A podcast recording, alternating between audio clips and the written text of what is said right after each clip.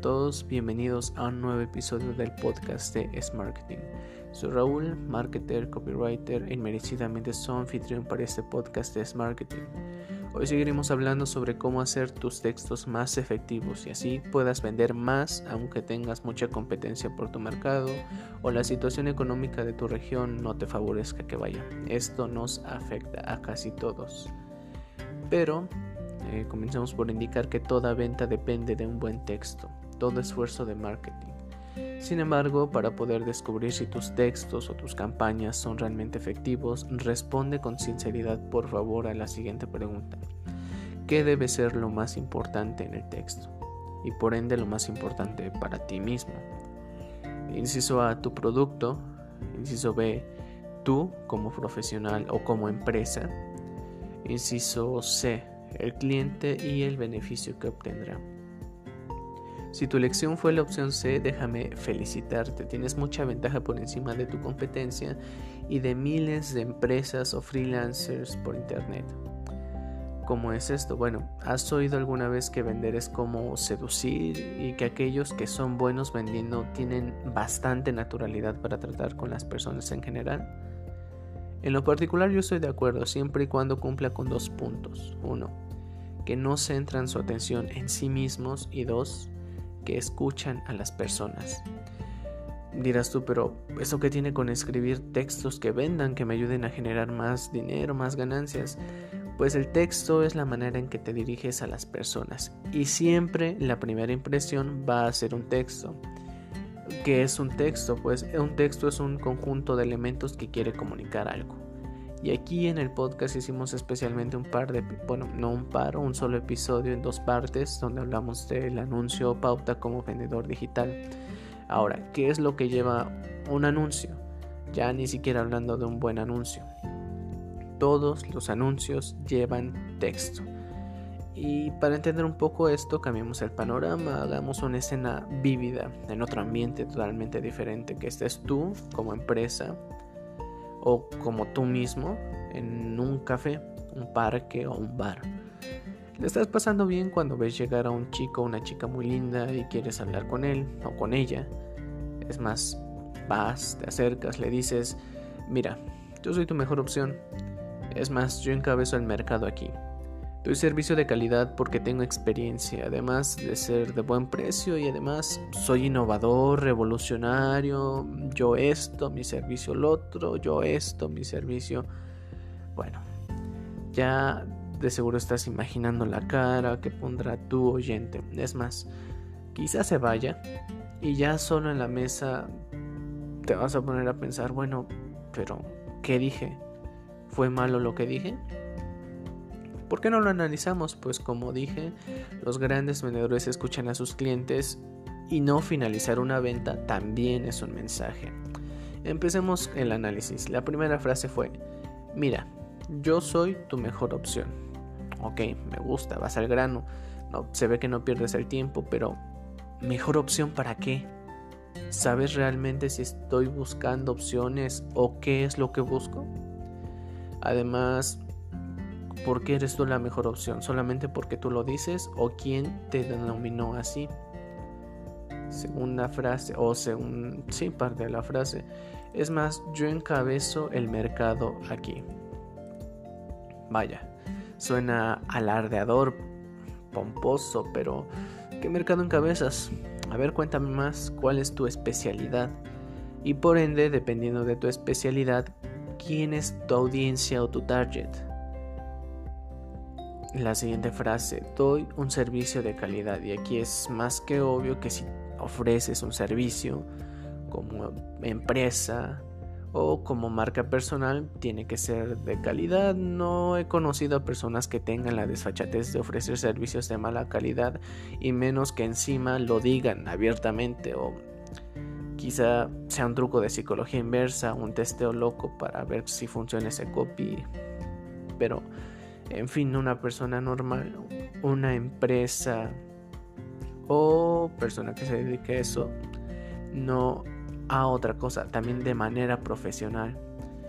Eh, decir tengo, doy, realizo un servicio profesional, que es muy parecido a lo anterior.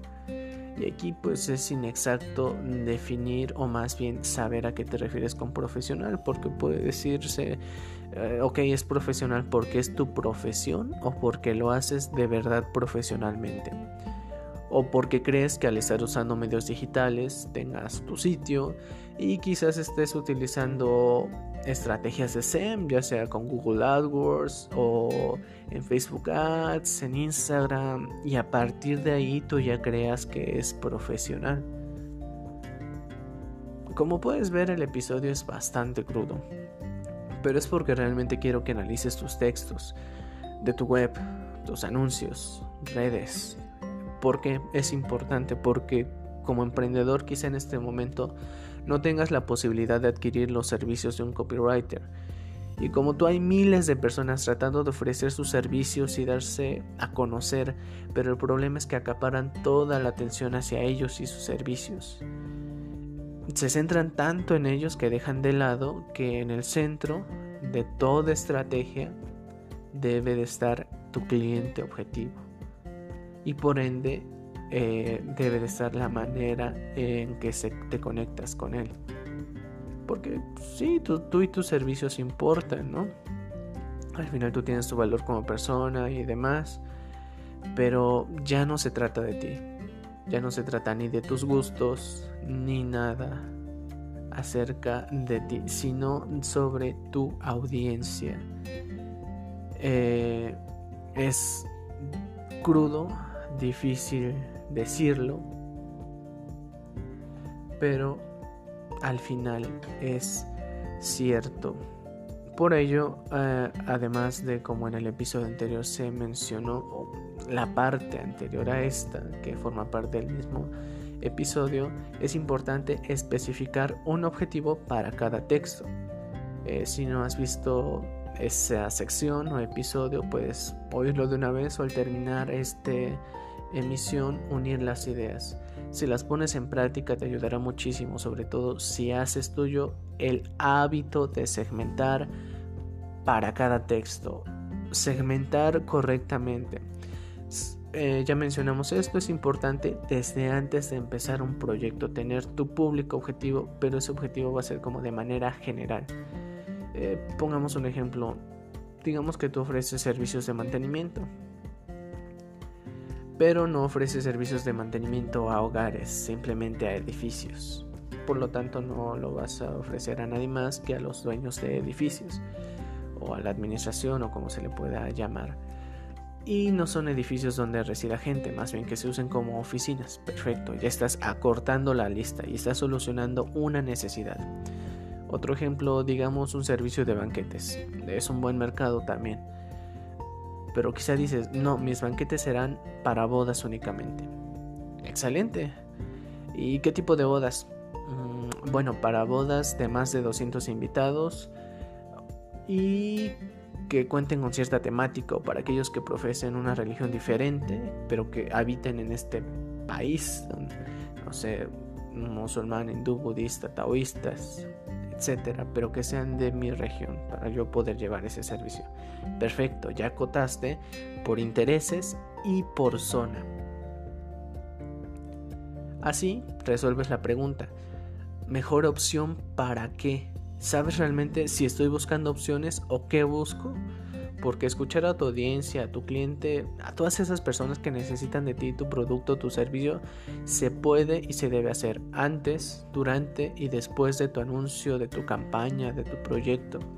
Es quizá uno de los requisitos más importantes que pide el marketing digital y de hecho son posibles gracias al mismo. Es uno de los beneficios del marketing digital.